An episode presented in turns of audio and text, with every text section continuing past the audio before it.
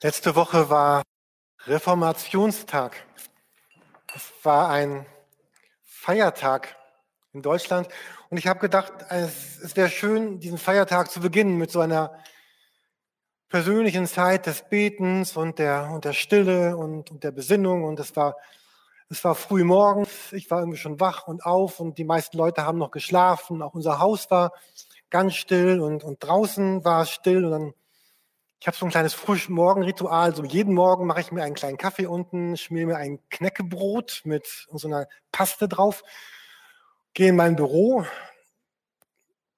Also dann kommen immer zwei Katzen vorbei, die jetzt wieder neuerdings wieder bei uns wohnen und die Katzen ignorieren mich den ganzen Tag.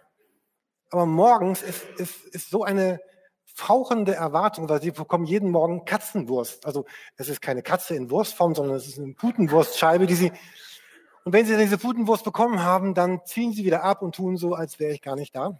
Ähm, jedenfalls, es war alles perfekt. Ich saß also an meinem Schreibtisch. Ich liebe meinen Schreibtisch, ich liebe mein Büro. Saß da und wollte beten, aber es war so eine, so eine Unruhe in mir. Ich war so unruhig über so viele Gedanken, Umstände, Menschen, Situationen, dass ich dachte, oh, ich, das ist total gar nicht das, was ich jetzt wollte total pfiffig wie ich war, habe ich dann den Raum gewechselt. Ich dachte, anderer Raum, da wird bestimmt alles anders. Genau, es wurde aber gar nichts, gar nichts anders. Ich kam einfach nicht so zur, zur Ruhe, hatte ganz viele Themen, ganz viele Fragen und, und mittendrin kam dann so eine ganz, so eine ganz ungute Schiene äh, in mein, in mein Denken. Eigentlich wollte ich ja beten. So was kam so eine ganz ungute Schiene, so, oh Jürgen, auf wen im Leben kannst du dich eigentlich verlassen? Wer ist eigentlich so ganz voll? Auf wen kannst du dich wirklich verlassen? Und dann kam so eine, auf was kann ich mich eigentlich verlassen? Ähm, gibt es eigentlich irgendwo einen Raum oder gibt es Menschen, wo ich weiß, da bin ich wirklich sicher? Und dann wurde es noch schlimmer. Dann dachte ich, kann ich mich eigentlich auf Gott verlassen? Kann ich mich auf mich verlassen? Kann sich Gott auf mich verlassen. Also es war einfach furchtbar. Also äh, vielleicht kennt ihr solche Zeiten auch, wo man eigentlich denkt, jetzt ist hier mein Augenblick meiner Stille mit Gott, meiner, mein, es ist einfach, es wird immer schlimmer. Und dann, dann kam mir so ein, ein Bibelvers in den Kopf, den ich euch gerne auch, auch zeigen möchte. Ihr seht ihn gerade neben mir, ein Vers aus dem Hebräerbrief, wo, äh, wo das dann heißt, Hebräer 13, Vers 14 wir haben hier keine bleibende Stadt, sondern die zukünftige suchen wir. Oder in anderen Übersetzungen, wir haben hier keine Stadt, es ist eine richtige Stadt damit gemeint, also ein Ort, der bestehen bleibt, sondern wir suchen nach dem, dem Zukünftigen. Und, und für mich war das in dem Augenblick, dieser eine Vers, so eine richtig große und eine, so eine starke er Erleichterung, so eine, eine Entlastung, eine, ein Loslassen können. Meine, meine ganze Unruhe war mit einem Schlag weg, weil, weil mir so deutlich wurde, was Gott mir gesagt hat, dass diese Welt hier ist nicht der Ort, wo du deine letzte Sicherheit finden musst, wo du nicht, nicht Heimat finden musst. Diese Welt hier, die ist zerbrechlich. Also keine Angst, es wird jetzt keine, keine Depri-Predigt, aber ich kriege gleich noch die Kurve. So, äh, äh, diese Welt hier ist zerbrechlich, aber, aber Menschen und Umstände können, können und werden dir niemals das geben, Jürgen, was du in der, im tiefsten deines Herzens suchst. Menschen und Umstände werden es dir nicht geben können. Und, und Jesus weiß das, der ganze Himmel weiß das, aber wer es oft nicht weiß, ist Jürgen Oppenheim. Es war so, als würde Gott sagen, Jürgen, du suchst hier an der falschen Stelle. Und natürlich gibt es Umstände und Menschen und Zeiten und Situationen, die, die, die schön sind, die erfüllend sind, die, die glücklich sind, die dir, die dir Sinn geben. Aber auf Dauer, auf Dauer ist eben auf der Erde hier nichts auf Dauer angelegt. Auf Dauer ist nichts auf Dauer angelegt. Und egal, was ich tue, egal wie viel ich tue, es wird immer jemand sein, der sagt, Jürgen, das reicht nicht, das ist nicht gut genug und das hätte ich mir ganz anders vorgestellt. Und, und, und Jesus sagt, ich, ich weiß, dass du das hier nicht finden wirst, was du suchst und deswegen komme ich ja aus der Ewigkeit in das Leben hier runter. also in diese Gegenwärtigkeit, in diese Zeitlichkeit, um dir zu sagen, Jürgen, es gibt eine Ewigkeit. Es gibt etwas Ewiges. Und dieses Ewige bin ich. Und das sind nicht deine Umstände, in denen du lebst. Und es, es wird noch viel klarer werden, wenn du dann in dieser zukünftigen Stadt ankommst. Ähm, aber hier ist eben nichts bleibend, aber ich bin es und meine Zukunft mit dir. Ich hatte im, im letzten Monat von einer Person, die die Wohnung eines, eines Verstorbenen äh, aufgelöst hatte oder, oder aufgeräumt hatte. Und diese Person schrieb dann, ich zitiere das mal, schon krass zu realisieren, dass die Dinge, die wir besitzen, nur uns nützen und am Ende einfach überflüssig sind. Und dann waren da so ein paar Fotos mit, mit leeren Räumen. Und gestern Abend war ich in der Musikhalle im Requiem, total tolle Aufführung. Äh, da geht es auch um Tod, um Loslassen, um, um das Gehen. So, aber, es, aber wenn, ich, wenn ich weiß, ich, ich, ich brauche jetzt hier dieses, diese letzte Sicherheit, dieses letzte Glück, diese letzte, diese letzte Bedeutung nicht zu finden, dann kann ich mich auch ganz neu und ganz, ganz stark und ganz anders auf dieses, auf dieses Leben einlassen. Ich versuche euch gerade so ein bisschen zu beschreiben, was in meinem in meinem Kopf, Herzen vorgeht. Vielleicht äh, könnt ihr da etwas, könnt ihr da mit, mitschwingen. Und das, und dass Jesus sagt, ich, in all dem bin ich bei dir und begleite dich. Und will dir diese Kraft und diese, diese Stärke und ich, dafür habe ich dir meinen Geist gegeben. Damit etwas ganz anderes in deinem Leben ist, als das, wo du vielleicht deine Hoffnung suchst. Und ich habe dann überlegt gestern, so die, die Gespräche, die ich mit vielen von euch in, in den letzten Monaten, nehmen wir nur die letzten beiden Monate, Gespräche, die ich mit, mit euch hatte. Und wenn ich jetzt rumfrage, wie, wie geht es dir und worin steckst du gerade, dann würden einige wahrscheinlich sagen, ja, weißt du, Jürgen, ich, ich habe gerade mein, ich habe Verlust erlebt, ich habe nahe Angehörige verloren. Andere würden sagen, ich habe ich hab gerade meine, meine Heimat verloren in den letzten Jahren musste ich flüchten. Und alles, was mir vertraut und wichtig war und wo ich sicher war und wo ich lebte und was ich liebte, das musste ich alles zurücklassen und musste, musste neu hier in, in der Fremde anfangen. Und Deutschland ist noch gar nicht so mein Zuhause geworden. Andere von denen, die hierher gekommen sind, die, die wissen bis heute nicht, ob sie bleiben dürfen oder ob morgen ein Brief kommt und sagt, tut uns leid, ihr, ihr Antrag wurde abgelehnt. Dann sind andere von uns hier, denen wurde auf der Arbeit richtig übel mitgespielt. Und die Arbeit hat ihnen gesagt, das ist uns eigentlich, ich sage das Wort jetzt doch mal, ja. Es ist mir scheißegal, wer du bist. Du fliegst raus. Also du, okay, darf man nicht sagen das Wort, aber du bist ein Ding, du bist austauschbar, du bist eine Sache. Andere von uns haben erlebt, dass sie Freunde verloren haben, dass sie, dass die Umstände sich geändert haben. Andere von uns gehen gerade durch ganz starke persönliche innere Krisen haben es schwer mit sich selber und andere erleben Krankheit und schwere Umstände in ihrem eigenen Leben und auch in dem Leben ihrer Freunde. Ich möchte an der Stelle noch einmal Werbung machen für, wir haben dort diese kleine Gebetsbox und es gibt diesen, diesen Frauengebetskreis, der, der es liebt, für, für Gebetsanliegen zu, zu, be, zu beten. Also ihr, ihr dürft diese Box nutzen. Dort ist, ein, dort ist ein Zettel, dort sind Stifte, schreibt eure Anliegen drauf, schmeißt sie in diese Gebetsbox. Ihr dürft das tun mit Namen oder auch, auch ohne Namen tun, das ist ganz egal. Ähm, und ich bin aber sicher und überzeugt, dass das, was Jesus mir in diesem Augenblick gesagt hat, mit diesem Bibelvers, Jürgen, ist, es gibt hier keine bleibende Stadt, wir suchen gemeinsam die zukünftige, dass, dass Jesus das dir auch sagt.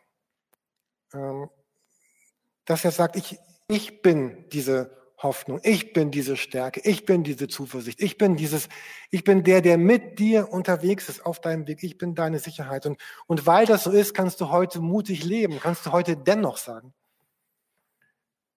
Und brauchst du dich nicht alleine oder verlassen zu fühlen, weil zusammen mit dir bin ich in diesem Leben unterwegs. Das hat Jesus gesagt, in, zum Beispiel in diesem ganzen Kapitel in Johannes 14. Da sagt er seinen, seinen Leuten, seinen Jüngern, seinen Nachfolgern, Leute, ich, ich gehe zurück zu meinem Vater aber ich werde euch nicht alleine hier lassen. Ich werde euch in dieser Zwischenzeit den, den Heiligen Geist geben. Ihr werdet nicht verwaist hier sein. Ich gebe euch Kraft, ich gebe euch Zuspruch, ich gebe euch meine Nähe. Oder mir fiel dieser andere Bibelvers ein, den wir hier sehen, Römer 5, Vers 5. Ich, ich liebe diesen Bibelvers, Römer 5, Vers 5. Dort heißt es, die, die Hoffnung lässt nicht zugrunde gehen. Denn die Liebe Gottes ist ausgegossen in unsere Herzen durch den Heiligen Geist, der uns gegeben ist. Hier ist etwas ganz, ist die Rede von einer festen, von einer, von einer sicheren Hoffnung, die mich nicht zugrunde gehen lässt, sondern Liebe Gottes ist ausgegossen. Da ist es nicht so ein, so ein Tropfen, was da reingetröpfelt wird in dein Leben oder so, wenn ihr Holzboden wischen müsst, ne? ihr wisst ja, Nebel feucht, ne? also nicht zu feucht. Aber hier ist das ausgegossen. So. Ich war neulich in so einem Restaurant essen, wo der Wein relativ teuer war, da bekam man dann 0,1 Weinglas. Also das ist auch interessant, aber was, was mache ich jetzt damit? Also klar. Ähm, also Gott gibt dir nicht so 0,1 Gläschen und sagt, lebt mal jetzt die nächsten zehn Abende davon oder was immer du gerne trinkst, ähm, sondern Ach, dieses Weinbeispiel passt nicht so gut, ne? weil so viel Wein ist egal. Ich nehme es zurück. Das war auch nicht geplant. Ähm, also was Gott sagt, ich, ich, ich will etwas ausgießen in, in dein Leben rein. Ich will etwas geben und nämlich den Heiligen Geist, der in, in mein Herz hineingegossen wird. Und so diese Predigtserie, die heute startet, die uns den ganzen November begleiten wird, ist diese Predigtserie, sie heißt Geistlich geistlich, weil wir an, an vier Gottesdiensten über den Heiligen Geist sprechen wollen. Wir wollen uns einzelne Bibelstellen angucken oder einzelne Begegnungen in der Bibel, wo, wo die Rede ist von Gottes Geist. Diese Predigtserie wird keine Lehre über den Heiligen Geist sein. Ihr werdet danach nicht alles wissen, was man wissen könnte über den Heiligen Geist, aber wir wollen uns einzelne Momente herausschauen, wo, wo Gott durch den Geist spricht. Auf euren Blättern, die ihr schon länger in der Kirche seid, auf euren Plätzen, ihr solltet eigentlich dieses Blatt schon kennen, aber vielleicht sind ganz viele hier, die dieses Blatt noch nie gesehen haben und auch gar nicht so wissen, oh, was mache ich eigentlich, was ist da eigentlich der Heilige Geist? Hier auf der ersten Seite ist das so mit so ganz vielen kleinen Bildern beschrieben.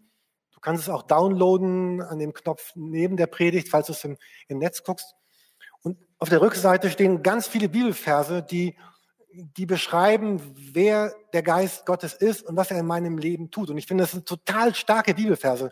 Vielleicht habt ihr ein bisschen Zeit in den nächsten Wochen, äh, einfach mal immer mal diese Verse zu, zu lesen, die euch anzuschauen. Ähm, der Gedanke dieser Predigtserie geistlich ist, dass wir uns auf neu eine Reise machen, uns von Gottes Geist berühren zu lassen. Neben diesem Text, den wir aus Römer 5 heute Morgen schon gesehen haben, es gibt so einen Abschnitt in, in Lukas 11, in der Bibel.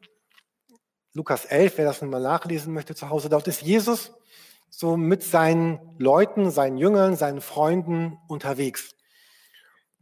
Und das, das Kapitel beginnt mit Vers 1, macht auch Sinn. Und da liest man einmal, hatte Jesus Halt gemacht, um zu beten. Als er aufgehört hatte zu beten, kam einer seiner Jünger zu ihm und bat, Herr, lehre uns beten. Es ist auch so eine schöne Formulierung, finde ich, dass Jesus hat Halt gemacht. Er hat Halt gemacht, um, um zu beten.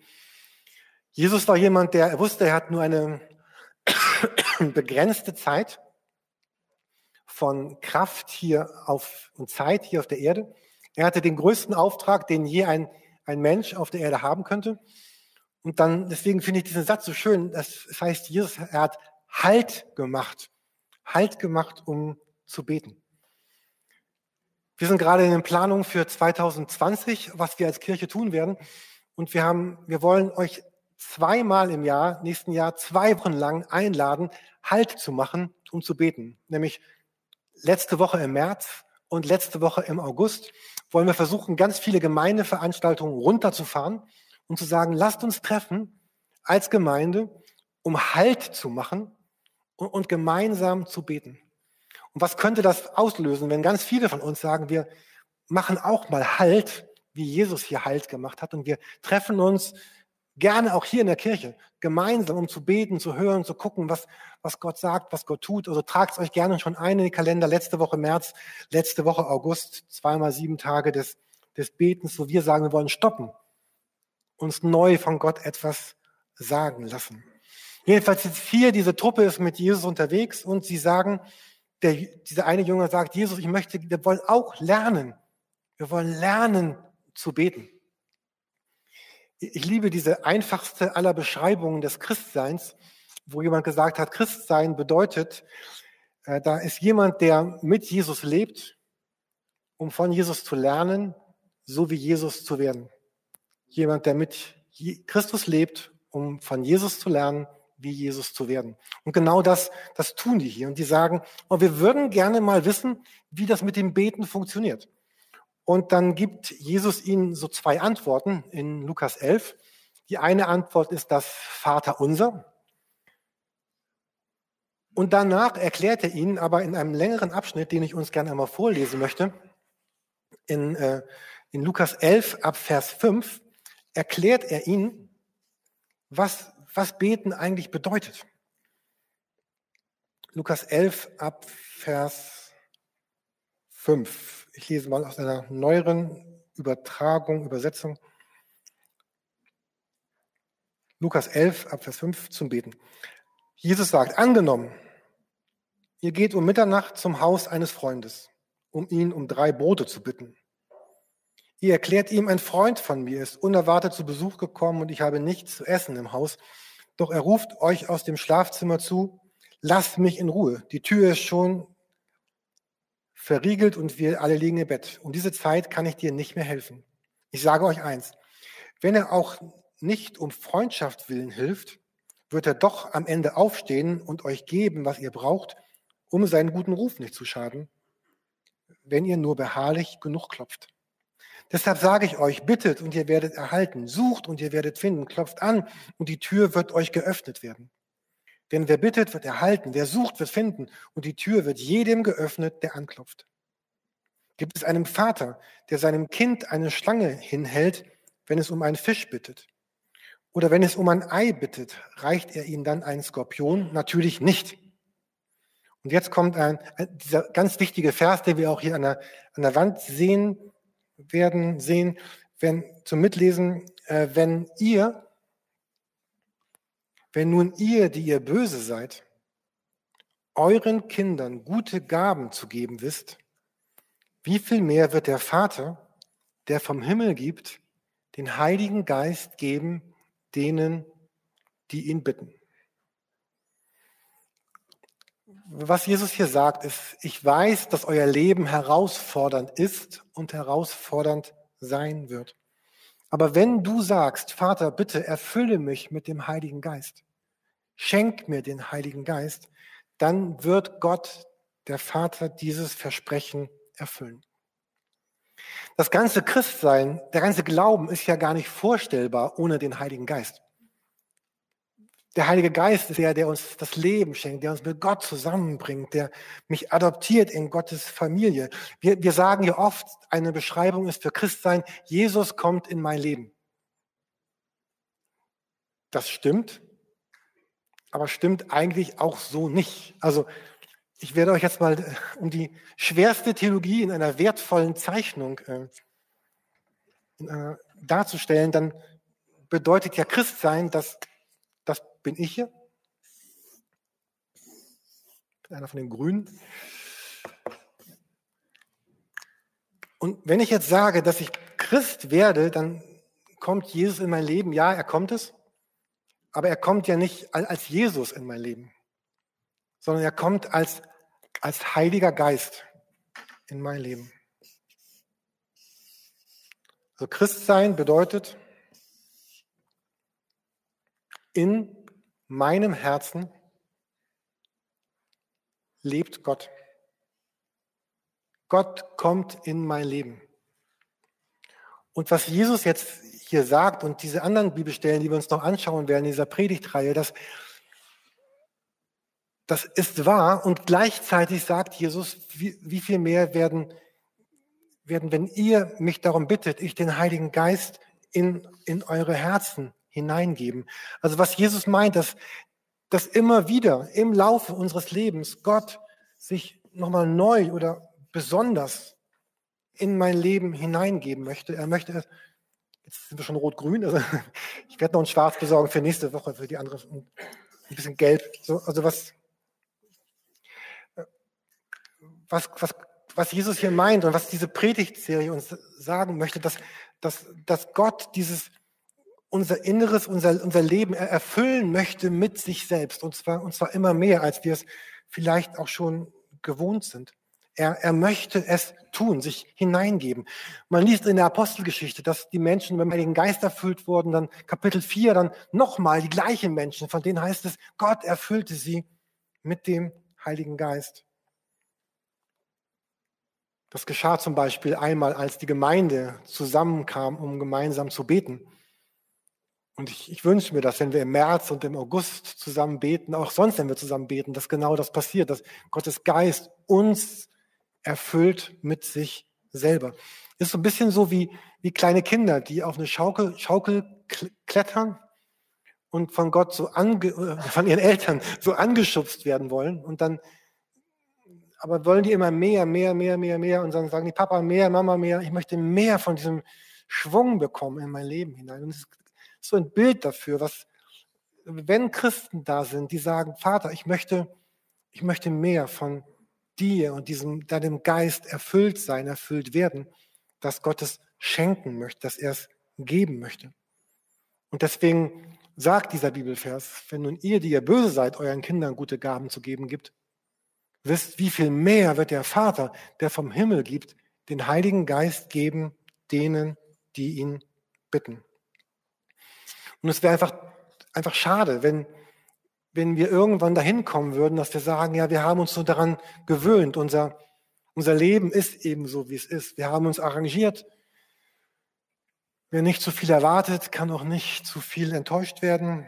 Ähm, Gottes Geist hat gestern gewirkt oder ich hatte mal so eine Erfahrung vor 20 Jahren oder da war was mit Gott oder vor 10 Jahren oder vor, so, dass, dass Gott sagt, ich möchte gerne heute jemand sein, der auf dieses Gebet antwortet, wenn du sagst, ich möchte erfüllt werden, neu mit dir.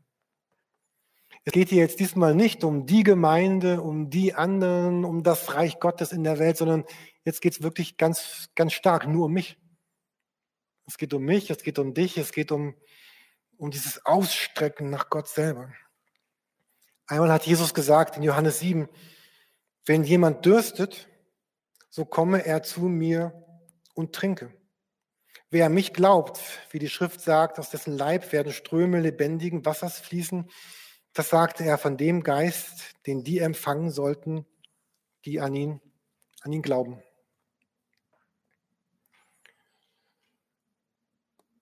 Als, als letzten Teil dieser Predigt für heute Morgen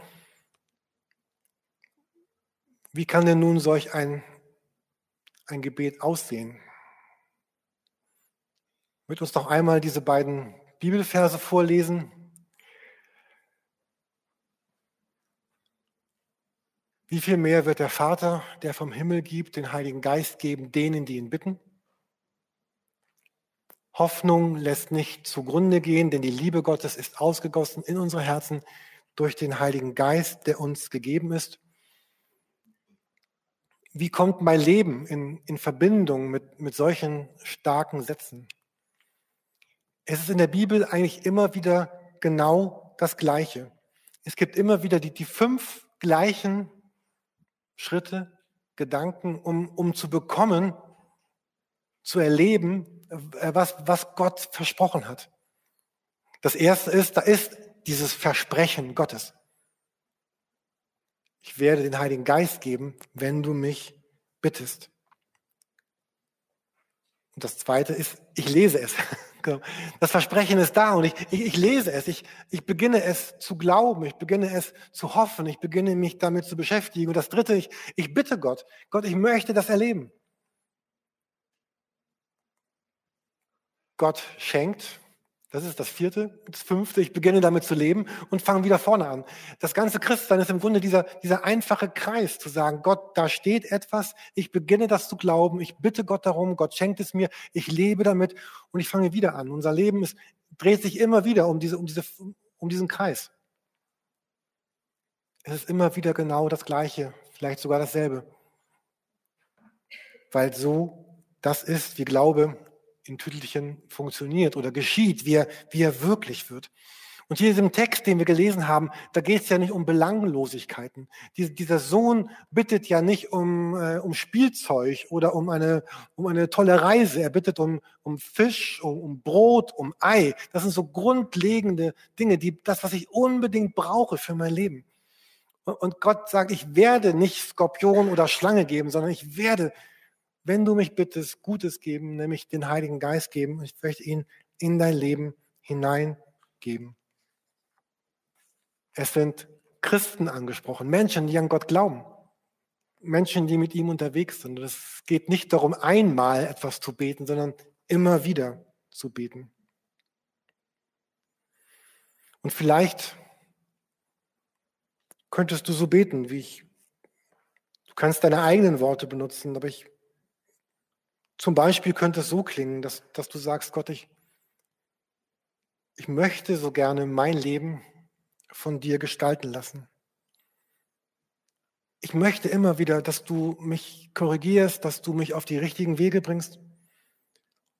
Bitte deck auf, was in meinem Leben vielleicht gerade schräg läuft, was, was schief läuft, was du anders möchtest in meinem Leben.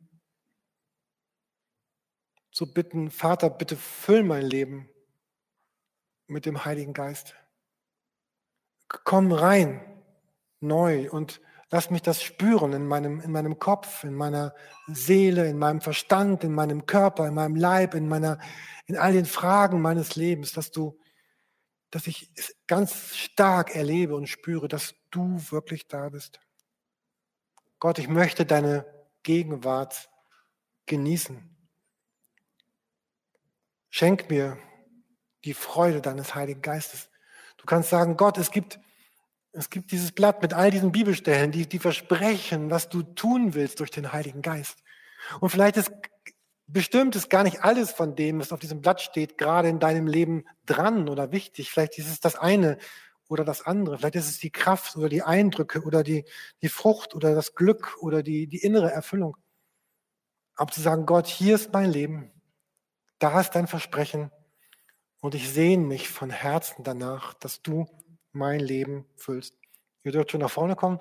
Wir wollen ja gleich noch einmal dieses Lied gemeinsam singen, was wir eben schon geübt haben zu singen. Dieses äh, Geist Gottes, komm in mein Leben, Atem Gottes, erfülle mein Leben, dass, dass wir Gott sagen, ich, da ist diese ganz starke Sehnsucht.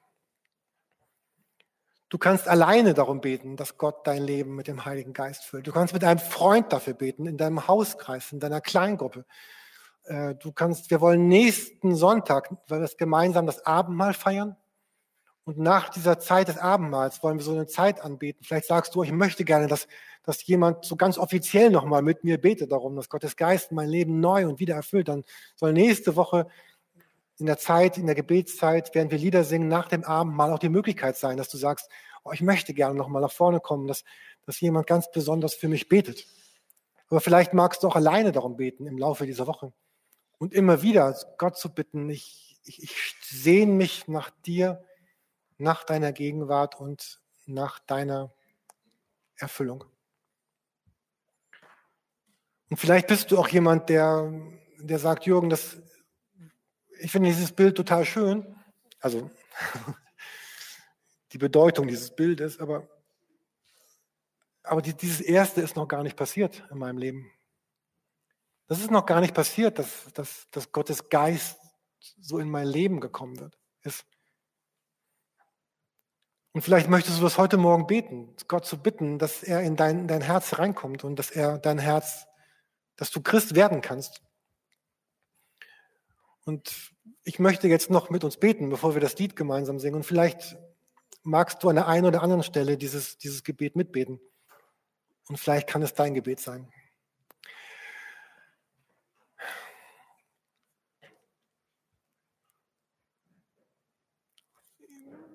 Jesus, ich danke dir für, für mein Leben und das, was du, was du mir geschenkt hast.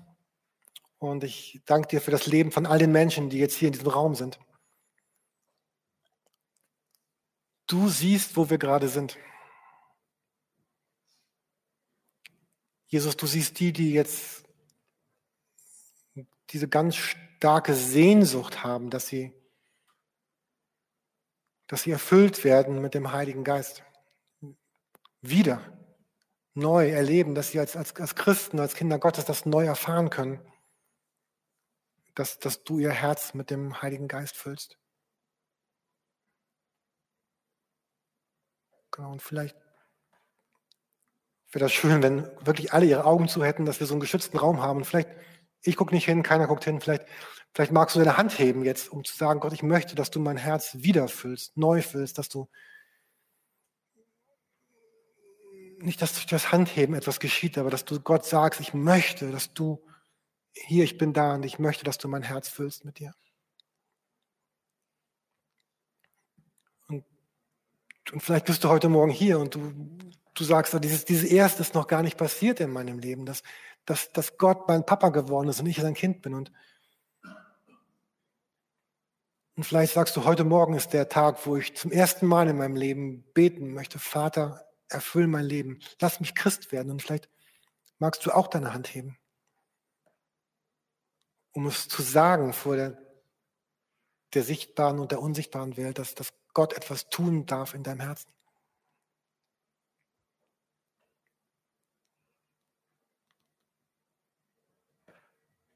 Und Jesus, ich bitte dich einfach, dass,